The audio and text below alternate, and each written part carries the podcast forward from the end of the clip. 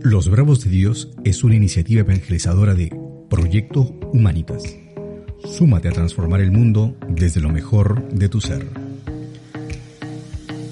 Hola, bienvenidos a Verbos de Dios. Soy César Santamaría Juárez y al igual que tú, intento encontrar respuestas a los cuestionamientos que nos plantea la vida.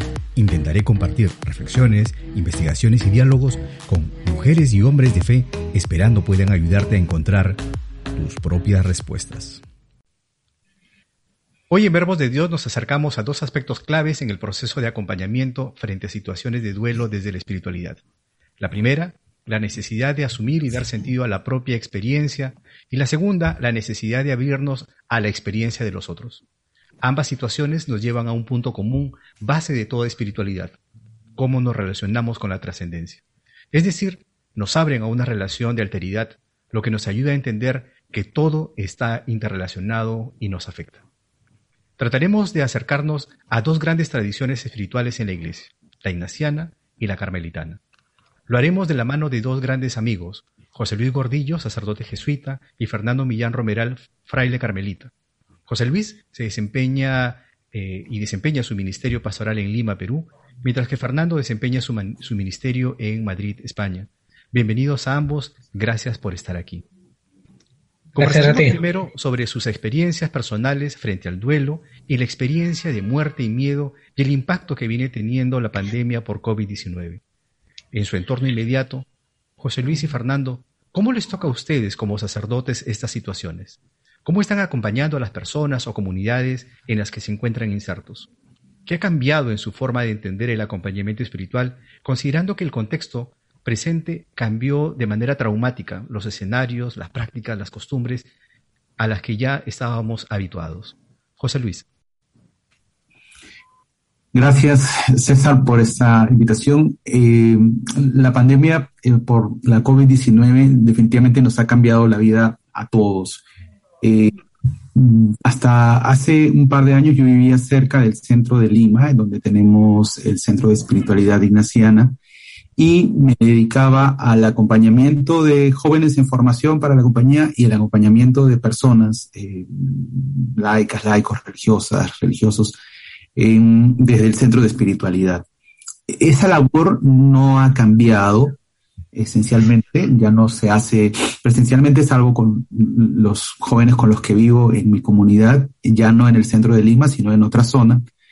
Pero eh, la labor del acompañamiento espiritual sí se ha eh, incrementado, más bien, ¿no? Al inicio con un poco de resistencias probablemente hacia lo virtual, pero luego se ha ido consolidando una eh, dinámica intensa de, acompañamiento que en algunos momentos, sobre todo en los momentos de, picos más altos en el, contagio, en las dos olas que hemos tenido, este, se ha convertido más bien en, sostén emocional, ¿no? Eh, momentos muy desgastantes, muy estresantes, en donde no solamente toca eh, ayudar y sostener a la persona espiritualmente, sino además ayudar en la medida de lo posible con eh, recursos o contactos dentro de hospitales que puedan hacer la misma labor. Eh, ¿Qué ha cambiado en la forma de entender el acompañamiento espiritual? creo yo que lo que ha cambiado y que además fue algo que experimenté en mí mismo como, como persona que se ve afectada por una coyuntura tan, tan compleja como esta, es la, eh, lo evidente que se hizo mi, mi vulnerabilidad, ¿no? Esto es algo que sabíamos todos, eh, pero que no necesariamente lo poníamos en práctica o lo, o lo manejábamos en lo cotidiano sabíamos de lo vulnerable que éramos cuando estábamos enfermos. Entonces, ese punto de partida creo que ha supuesto para mí eh, desarticular un montón de presupuestos y de certezas que me han puesto por momentos también en, crisis y en eso me siento solidariamente compartiendo la crisis de la gente que acompaño, pero eh, desmontando todas estas eh, fortalezas encontrándome con aquello que le recomiendo a mucha gente que sea su, refuerzo, su fortaleza. Es lo mismo que me sostiene a mí, que es Dios eh, frágil, vulnerable y al mismo tiempo fiel, constante y, todopoderoso, ¿no? Entonces, esa, e, esa evidencia eh, ha sido casi, digamos, gran parte de, mi año pasado y, desde allí he acompañado a las personas. Gracias, José Luis. Fernando, ¿qué nos comentas? Bueno, pues realmente ha sido un periodo muy, muy intenso, muy duro, eh, pero también muy, lo digo con muchas comillas, muy bonito desde el punto de vista del acompañamiento espiritual y desde el punto de vista, vamos a decir, pastoral. Eh, aquí cuando empezó el confinamiento a primeros de marzo de 2020, pues las tres primeras semanas fueron muy duras en nuestro entorno, en nuestro barrio. Luego ya después no ha habido tantos casos, pero hubo muchas personas conocidas del barrio, personas mayores. Entonces se creó una especie de, pánico, de histeria, em, que luego ha ido desapareciendo.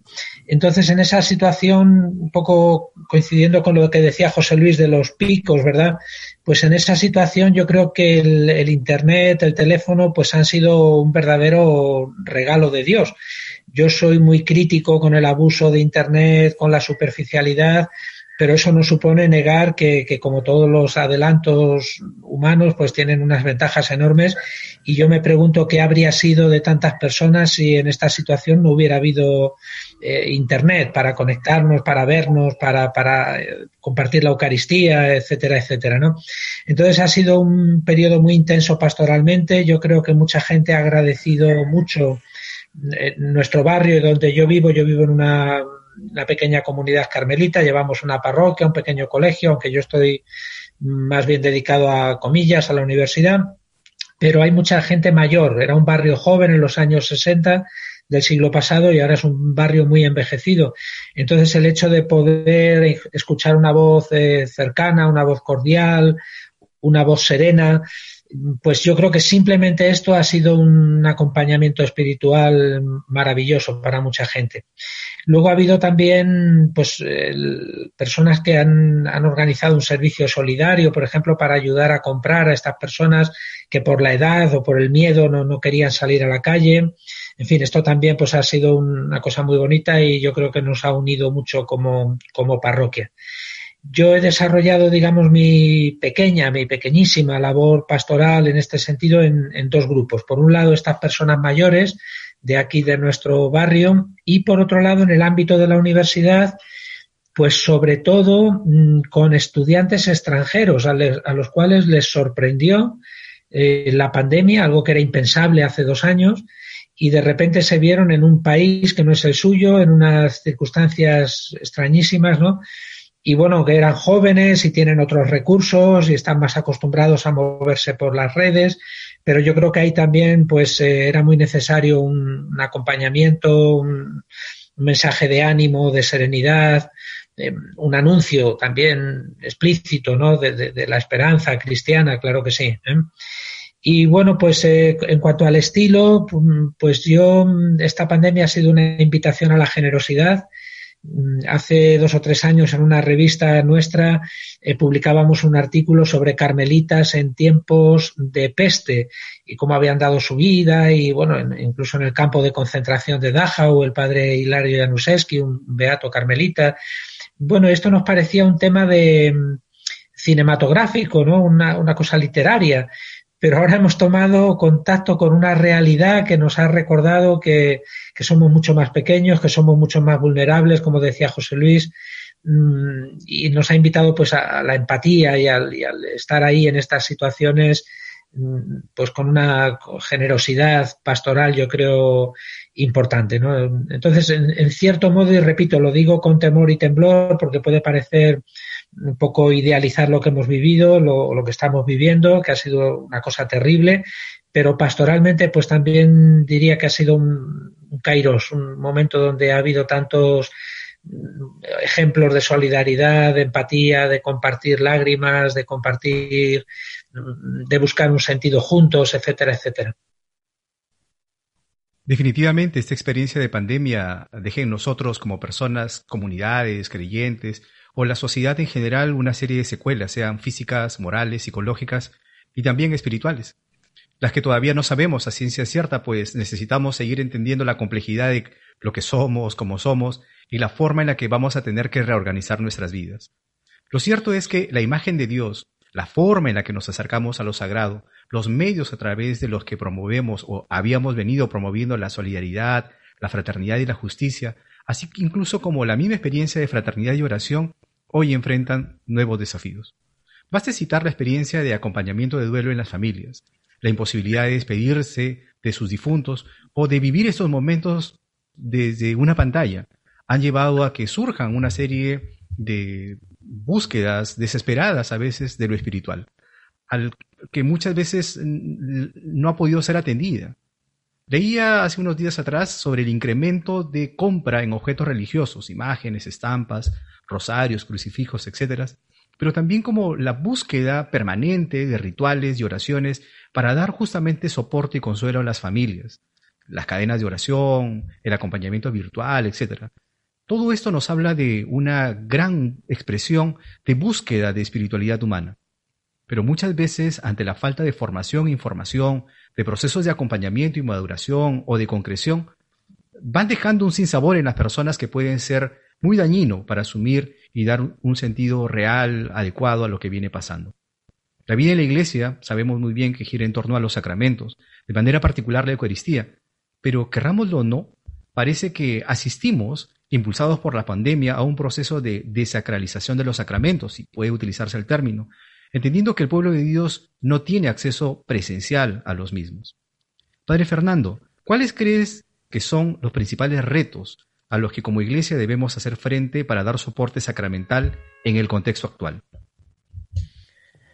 Bueno, es una buena pregunta. Yo tengo una doble experiencia. Por una parte, esa desacralización o desacramentalización que incluso, lo digo también esto con, muchas reservas, incluso puede purificar nuestra experiencia de los sacramentos, ¿verdad? Una experiencia rutinaria, una experiencia a veces, bueno, pues este shock que hemos vivido, esta situación tan traumática, mm, pues nos puede hacer que redescubramos la esencia del sacramento, ¿no? El encuentro comunitario, el encuentro personal con el Señor. Entonces yo tengo la doble experiencia, la experiencia de esa desacralización, personas que se han desconectado un poco de la comunidad. Yo creo que en la mayoría de los casos no por motivos religiosos o teológicos, sino simplemente por, por temor a salir. Está el síndrome este de la cabaña, eh, agorafobia, ¿verdad? Que esto lo están estudiando mucho los psicólogos y los psiquiatras. Mm, entonces, no creo que sea un rechazo como tal a lo, a lo sacramental, pero sí un cierto temor al, encontrarse con mucha gente, etcétera, etcétera, ¿no? Entonces, esa desacramentalización pues ha producido lo que tú comentabas, César, el refugio en ritos paralelos, un bombardeo de charlas, celebraciones por internet, mesas redondas, webinar, etcétera, etcétera, pero ha provocado también una cierta nostalgia del encuentro personal y comunitario, ¿no? Yo creo que nos va a servir bien orientado, lo que hemos vivido bien orientado, nos va a servir para revalorizar ciertos elementos de, los sacramentos y en concreto de la Eucaristía, pues que quizá antes no valorábamos mucho y que ahora lo vamos a valorar. Por ejemplo, cuando llega el momento de, la paz, ¿eh? aquí todavía no han permitido el dar la paz, Mm, bueno, pues se queda ahí un silencio un pequeño gesto en la distancia. Yo creo que tenemos ahí como el deseo de, de, poder abrazarnos, de poder tener un gesto, un signo de, de, paz, un contacto físico, ¿no? Entonces yo creo que esto nos va a servir también o nos puede servir también si lo orientamos bien, pues a ese redescubrimiento de algunas dimensiones de los sacramentos que son muy importantes y que quizá teníamos un poquito olvidadas, ¿no? Por ejemplo, el tema de la acogida que no es solamente un adorno en la Eucaristía, la acogida tiene una, una función teológica, tiene un, es Jesucristo que acoge, que crea una comunidad de mesa, que acoge a los pecadores antes de su pasión y que acoge a los discípulos que le han traicionado, que reconstruye eh, esa comunidad, ¿no? Bueno, pues el volver a, a descubrir el valor, la hermosura de, la acogida, ¿no? En la Eucaristía, una comunidad acogedora en fin, muchas otras dimensiones que yo creo que, podemos redescubrir eh, de forma dolorosa, también hay que decirlo, pero, pero también de forma gozosa después de este trauma tan tremendo que, que hemos vivido, que estamos viviendo todavía. José Luis, ¿cuáles crees que son los principales desafíos en el acompañamiento espiritual y humano que debemos enfrentar desde la espiritualidad? Teniendo en cuenta que la pandemia solo ha maximizado la crisis que ya vivíamos desde la Iglesia y en la sociedad como migraciones por causas económicas, violencia, corrupción, desigualdad social, polarización, etc. Mm, ah, creo que eh, pienso en, tengo una imagen en este momento y es la de la bendición Urbi et Orbi del Papa Francisco del 27 de marzo del año pasado. Eh, a mí esa imagen eh, me impactó mucho por, porque la imagen en sí era poderosa, en la Plaza San Pedro vacía, la lluvia, las oraciones, la invocación, el Papa solo, en fin, fue, fue una imagen muy poderosa que eh, para, creo yo que para los, los, creyentes, creo que nos ponía en evidencia la, dimensión de lo que estábamos viviendo. Pero creo que lo que dijo Francisco aquella vez me parece como más eh, patente y todavía me parece pertinente como imágenes para entender lo, que estamos todavía experimentando. Entonces, yo creo que eh, un reto o retos para el acompañamiento espiritual eh, actualmente, después o durante la pandemia, deben ser la posibilidad de acompañar el modo en que vamos a experimentar la revelación de Dios en medio de estas circunstancias. Es decir, Dios no ha dejado de revelarse, lo ha hecho antes y lo está haciendo ahora y lo va a seguir haciendo después, ¿no? Pero probablemente nosotros no éramos totalmente conscientes. Creo yo que la sensación de vulnerabilidad nos abre la experiencia de, eh, de la revelación de Dios en la medida en que encontramos espacios que sean suficientemente sanos y espiritualidades suficientemente sanas que permitan acoger eh, y, permitan releer lo bueno, entre comillas, nuevamente, de toda esta situación, ¿no? Eh, acoger esta revelación en el seno de una comunidad de la que probablemente no éramos conscientes antes de la pandemia. Estoy pensando específicamente en nuestras familias, estoy pensando en nuestros grupos de amigos, estoy pensando en nuestras comunidades religiosas, estoy pensando en nuestras comunidades parroquiales, nuestras comunidades laicales y demás. Eh, probablemente partíamos del supuesto de que la presencia eventual, semanal o quincenal, nos daba la certeza de que funcionaba todo bien. Ahora la, o la presencia constante, porque estamos encerrados con esos familiares a los que antes no veíamos tan a menudo, o porque no los vemos, ¿no? Entonces nos, muestran, nos muestran otras cosas, ¿no? Luego creo yo que esta realidad de la comunidad nos abre otro gran misterio que es el misterio de la trascendencia hacia los demás. No tendría que ser un misterio, pero creo yo que se hace misterio porque nos estamos redescubriendo. Pues normalmente cuando íbamos hacia los demás, muchos de nosotros íbamos a prestar alguna ayuda, probablemente algún voluntariado, algún servicio. Ahora estamos yendo hacia los demás en igualdad de condiciones de vulnerabilidad. ¿Por qué? Porque tanto ellos como nosotros, como los demás, todos somos absolutamente vulnerables, ¿no? Eh, eh, creo que todo esto nos abre la puerta a la mirada más allá de nuestra potencia compartida, ¿no? Es decir, eh, sabíamos que éramos capaces, que teníamos un montón de cosas que funcionaban bien y ahora nos toca estar en la barca, como señala el Papa Francisco, dándonos cuenta que alrededor solamente tenemos tempestad, que en algún momento va a calmar, y que Jesucristo va a ser el centro de esa, de esa calma, pero que estamos todavía metidos en una barca que se está moviendo mucho, ¿no? Entonces, creo yo que esta es una gran oportunidad como para poder redescubrir cosas que ya teníamos, pero que habíamos perdido de vista. Eh, en que seguramente eh, nos va a tocar acompañar en la relectura de lo humano, ¿no? En la relectura de la familia, en la relectura de la hermandad, en la relectura de la comunidad, en la relectura de... Creo que este es un tiempo propicio como para dar un paso a, ese nivel, ¿no? De escucharnos, eh, sentirnos. Gracias. Dialoguemos ahora un poco sobre la experiencia espiritual en nuestro contexto actual. Continuemos profundizando en esto. Pareciera que la experiencia espiritual se ha convertido en este momento en el abandono por parte de Dios. Lo que la gente a lo mejor más siente es eso. Y por eso quizás las preguntas que se lanzan sobre dónde está Dios, por qué permite esto, por qué a mí, nos ponen también frente a una vivencia de lo espiritual, como ustedes han ido indicando. La conversión de nuestra propia imagen de Dios, al mismo tiempo que nos reta a evaluar las esperanzas y perspectivas frente a nuestra relación con Dios y con los demás. ¿Hacia dónde mirar? ¿En quién confiar? Esta experiencia de abandono y de transformación es una característica muy propia de la espiritualidad carmelitana. no mencionar a Santa Teresita del Niño Jesús, San Juan de la Cruz o al Beato Tito Brasno. Fernando, ¿cómo vivir esta experiencia de abandono desde la espiritualidad? Bueno, pues yo mm, señalaría tres notas. La primera, la has apuntado tú ya en la pregunta, es esa experiencia de la nada, esa experiencia del vacío, eh, que puede ser tremendamente frustrante y puede ser tremendamente dolorosa o puede ser también el germen de, una vitalidad nueva, ¿verdad?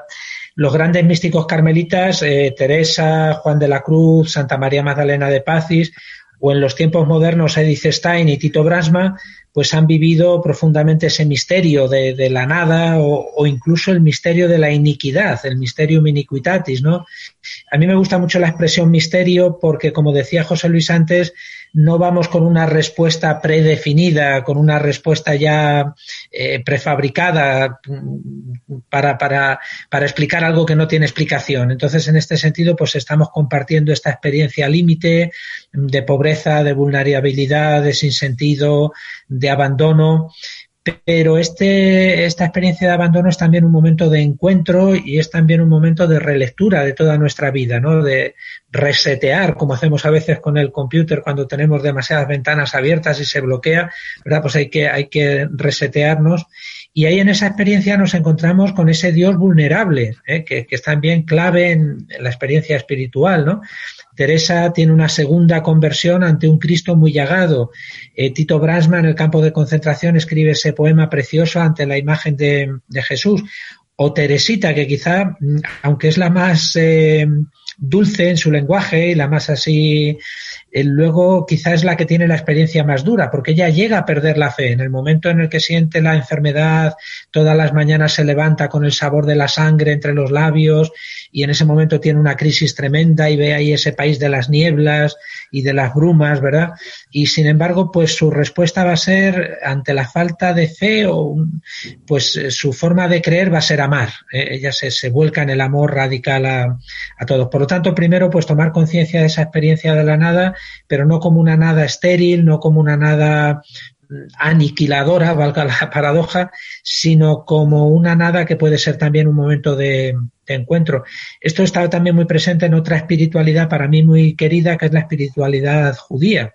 El mundo judío siempre ha, vivido mucho esta, esta dimensión, ¿no? Y incluso esa lucha con Dios, desde la escala de Jacob hasta los autores. Hay un autor muy famoso del, del mundo concentracionario, Tzvi College, que dice, estás haciendo todo lo posible para que deje de creer en ti. Pues no lo vas a conseguir, no vas a conseguir que pierda la fe.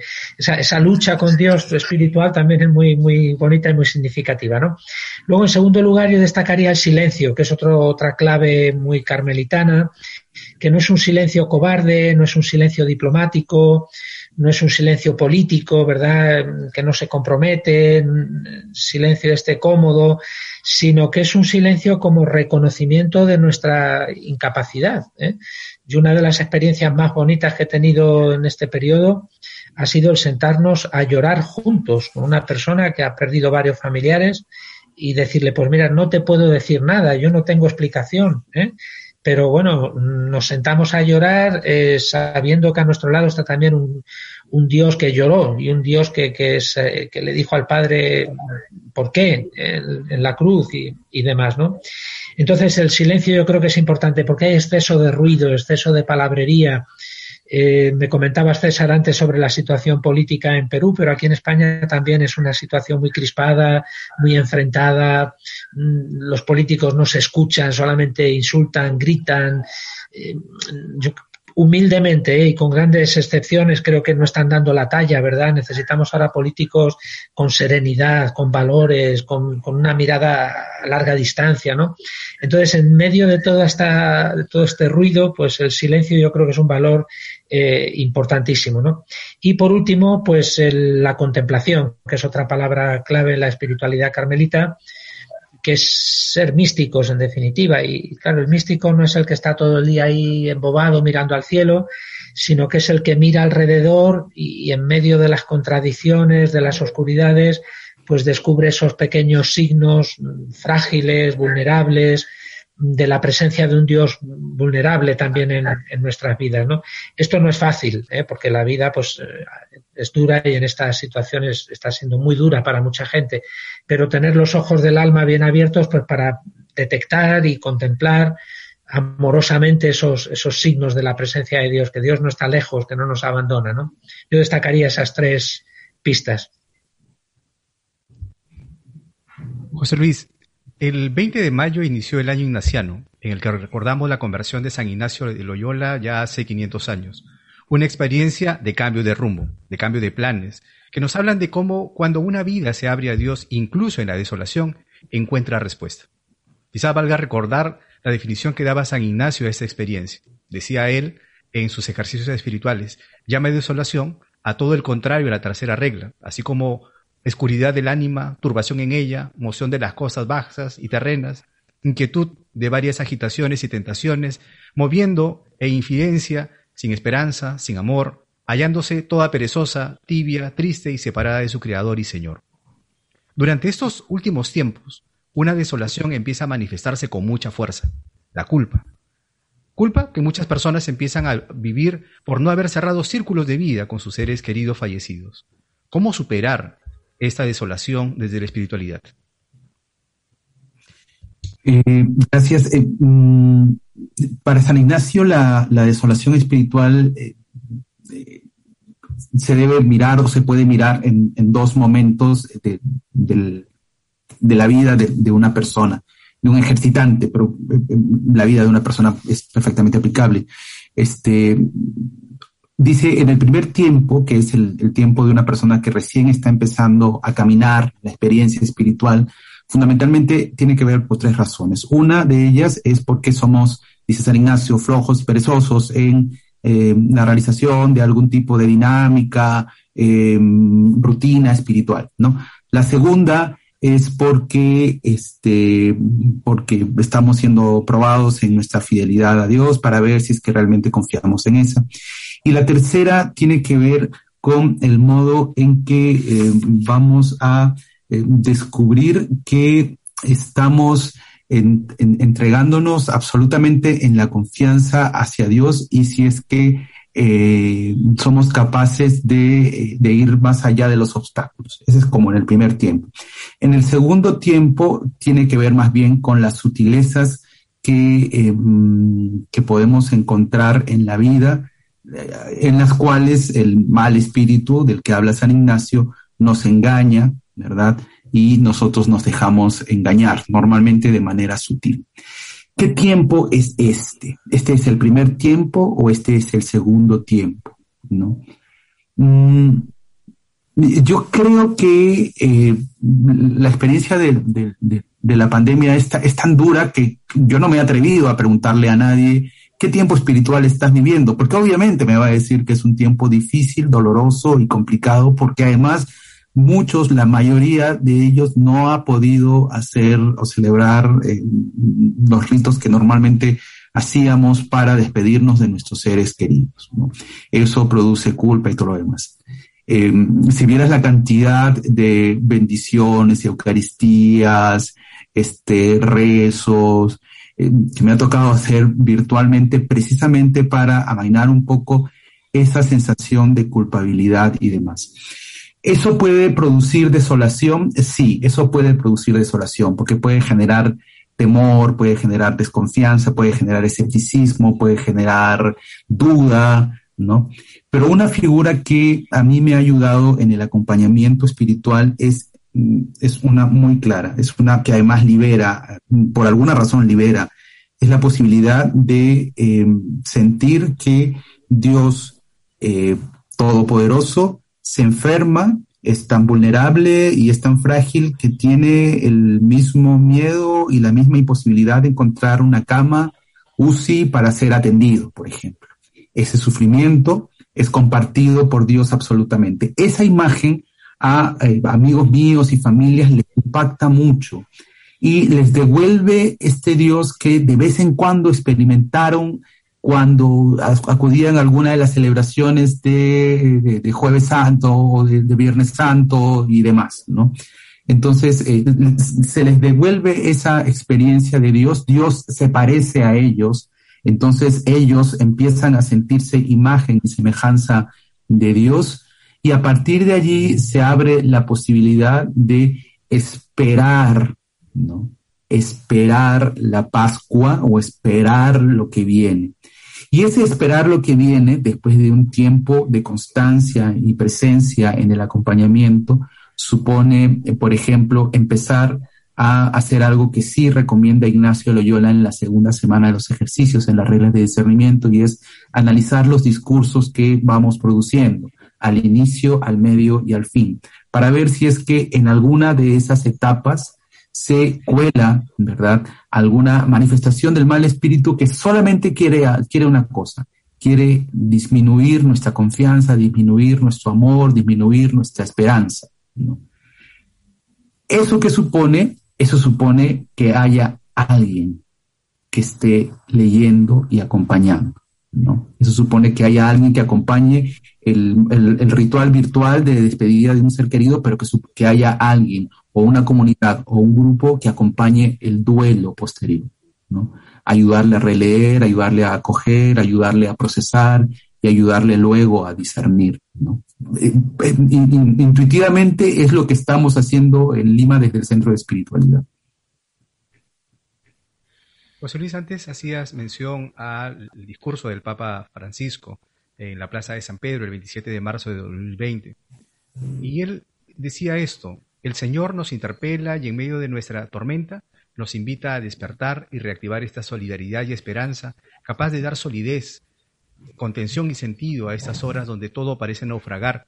Y en la, cíclica Fratelli Tutti insiste en recuperar este horizonte humano de la fraternidad como una actitud vital y cristiana. Fernando, ¿cómo recuperar el horizonte? ¿A qué signos de los tiempos necesitamos estar atentos?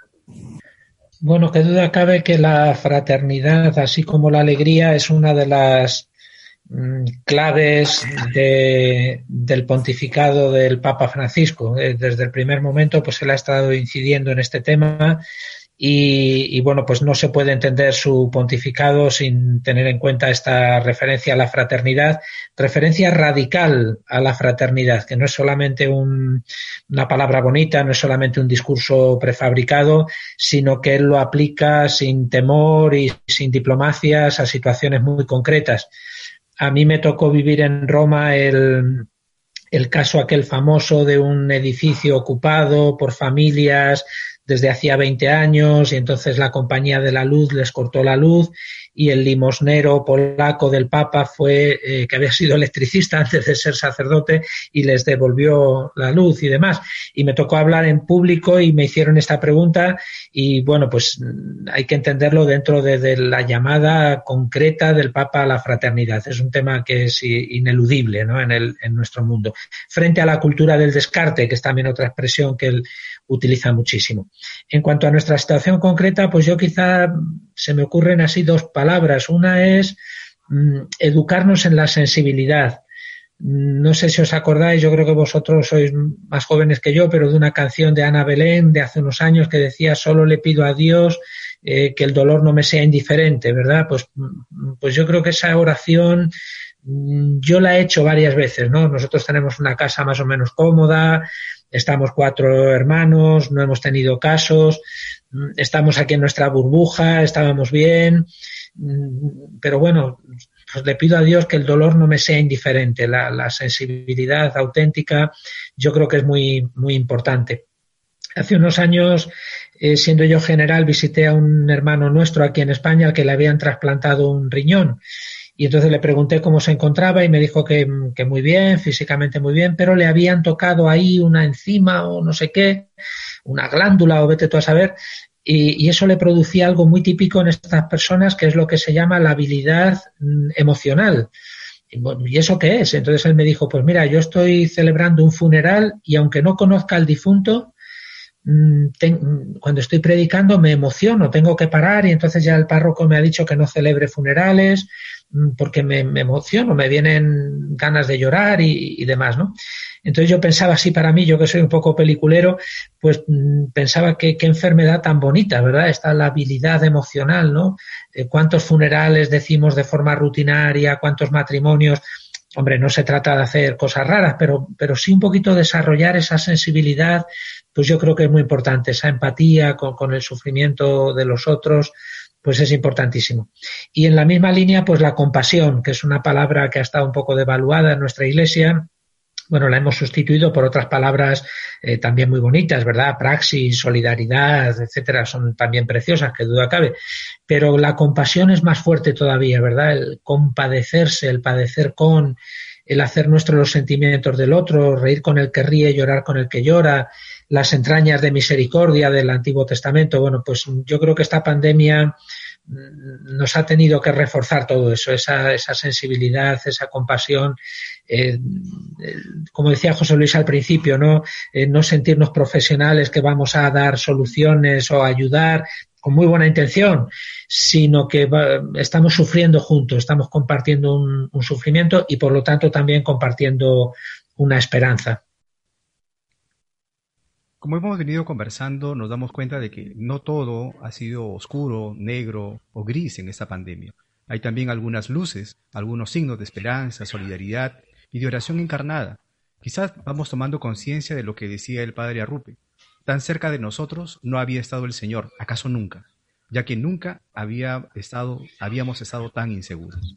¿A qué signos de esperanza crees que debemos estar atentos los cristianos el día de hoy, José Luis? Eh, creo yo que tenemos que ponerle atención especialmente. Em, estoy pensando en América Latina, estoy pensando en, un país que está, mi país está muy complicado por la pandemia y por la crisis política, pero probablemente todo nuestro continente está en una situación similar. Y creo yo que más que nunca es importante em, poner atención a los espacios de encuentro que generamos. a, la vuelta a, aquello que es, significativo y que nos ayuda a, no caer en la superficialidad de vivir la vida sin, sin darle sentido, sin, sin, resignificar las cosas, ¿no? Eh, creo que también tenemos que ponerle atención a, lo que celebramos en las comidas familiares que no hemos tenido hace mucho tiempo, ¿no?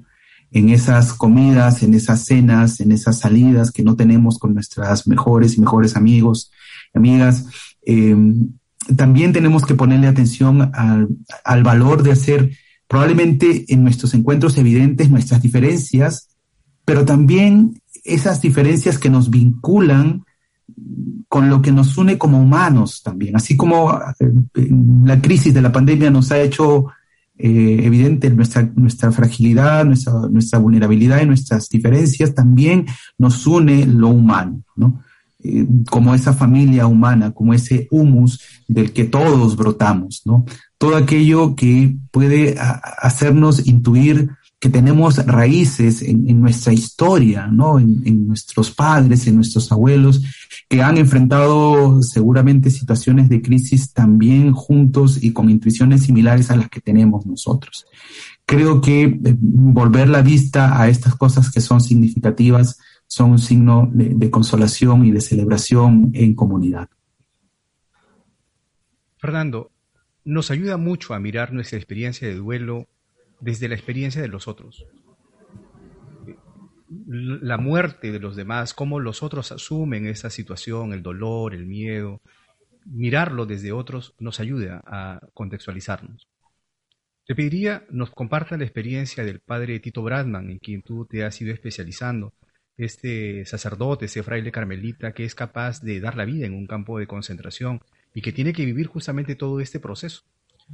Cuéntanos cómo enfrentó él su propia muerte y cómo éste se ha convertido en signo de esperanza para muchos.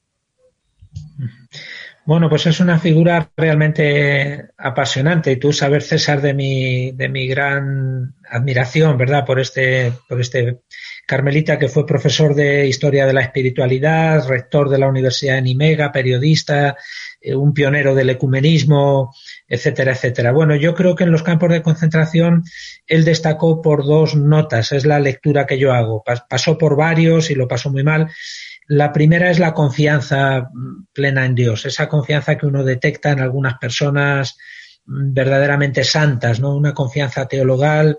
Él repetía mucho, estamos en las manos de Dios, estamos en las manos de Dios. Eh, cuando se despidió de uno de los carmelitas que estaba allí con él, cuando iba a la enfermería y sabían que ir a la enfermería era prácticamente sinónimo de muerte porque experimentaban con ellos Em, los, los médicos nazis y demás, pues él le dijo la famosa frase, no te preocupes hermano, en agosto estaremos todos en casa. ¿eh?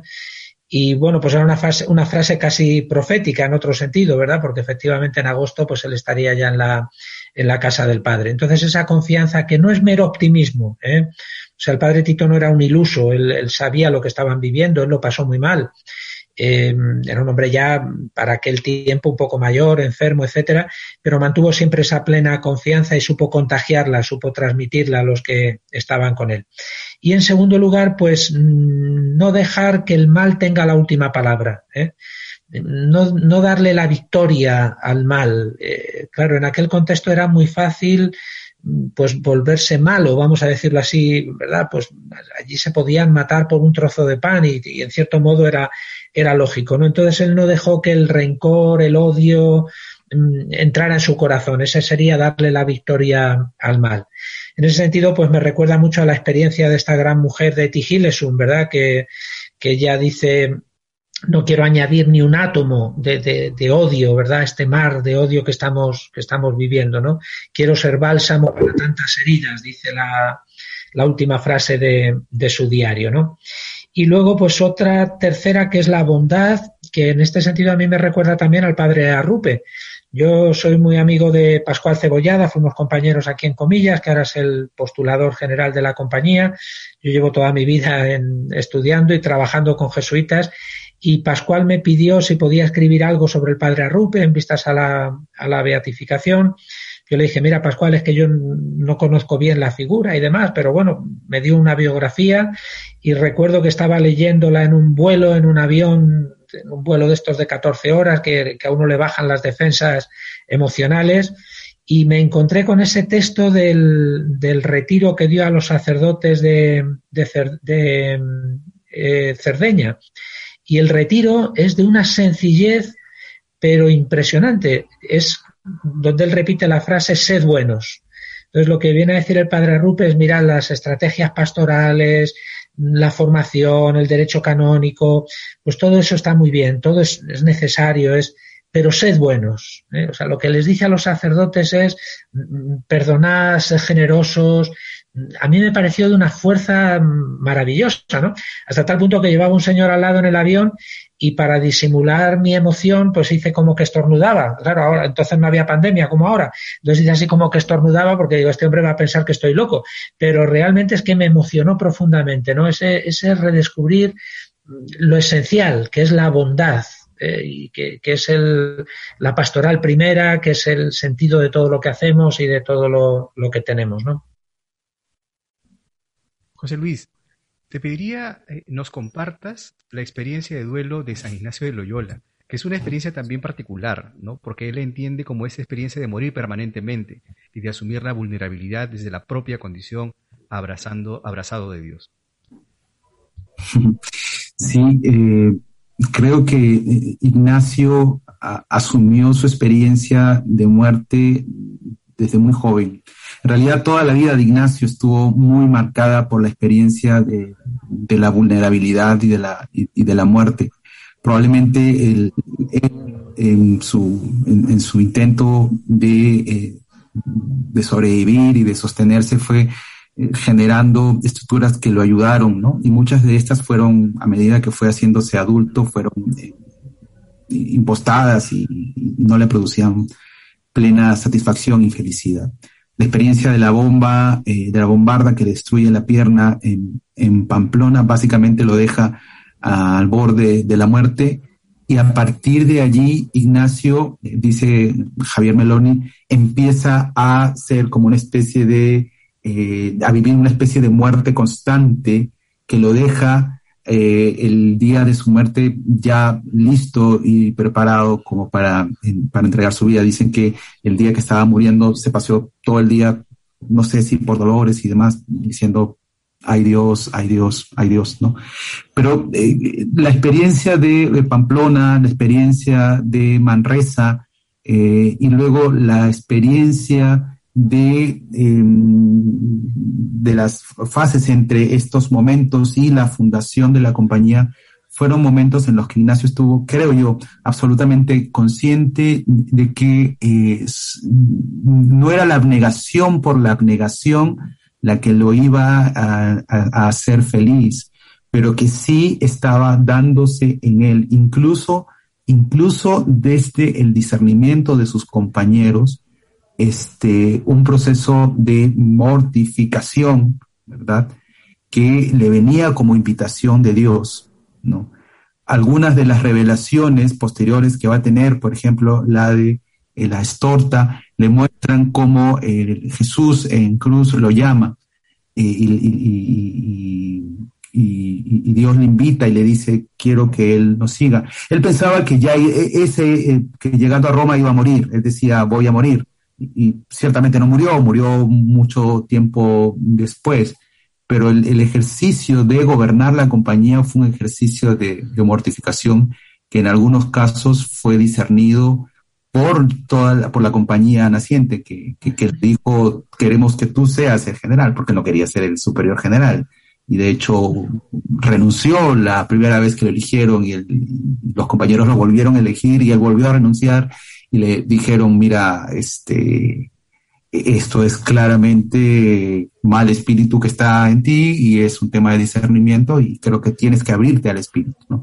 Entonces creo que él fue entendiendo todo esto. En esta coyuntura de pandemia creo que la coincidencia con la celebración de la herida de Ignacio finalmente nos deja a todos, eh, creo que a todos los que tenemos espiritualidad ignaciana y los que no en general, eh, la posibilidad de eh, abrirnos a, esa idea de que de la herida en realidad eh, saldremos con cicatrices que nos van a ir preparando a ese encuentro definitivo con Dios que es fiel, que es pleno, que nos, que nos conduce a, la, a, la, a la, experiencia pascual. José Luis y Fernando, agradezco muchísimo esta conversación. Estoy seguro que sus aportes ayudarán a muchísimas personas a encontrar sus propias respuestas. Les pido puedan brindar un mensaje a las personas que nos siguen. Fernando. Bueno, pues eh, en primer lugar agradecerte, César, esta oportunidad y esta plataforma para mandar un mensaje de, ánimo, de esperanza, mm, para que nadie se sienta en el desamparo, ¿verdad? Esa palabra que también es muy bonita, nadie se sienta desamparado y que todos nosotros, no solamente sacerdotes, religiosos, catequistas, sino, sino eh, todo ser humano de buena voluntad, pues eh, nos amparemos los unos a los otros en esta situación tan, tan compleja, tan difícil que estamos viviendo. Y que la luz de la esperanza no falte nunca en, en nuestros corazones. Gracias, Fernando. José Luis. Gracias, César, por, por, esta posibilidad. Eh, a mí una imagen que me produce mucha consolación en, los últimos dos meses es eh, la de la, el deseo de Francisco de una iglesia sinodal. Probablemente se está convirtiendo en, mi, en, la perspectiva desde la cual estoy intentando mirar, mirar mi país, mirar, eh, mirar a América Latina, mirar a la iglesia en general, ¿no?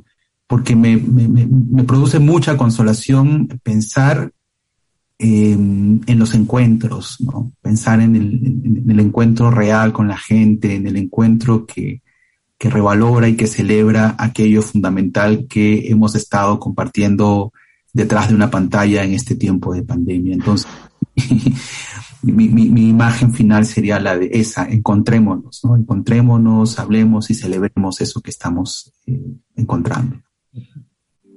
Los Verbos de Dios es un programa producido por Proyecto Humanitas. Hoy nos acompañaron Fernando Millán Romeral, fraile carmelita de la Antigua Observancia, docente de la Universidad Pontificia Comillas de Madrid, Universidad Jesuítica y ex prior general de la Orden de los Carmelitas. José Luis Gordillo Torres, sacerdote jesuita responsable del Centro de Espiritualidad Ignaciana en Lima. Muchas gracias, un abrazo.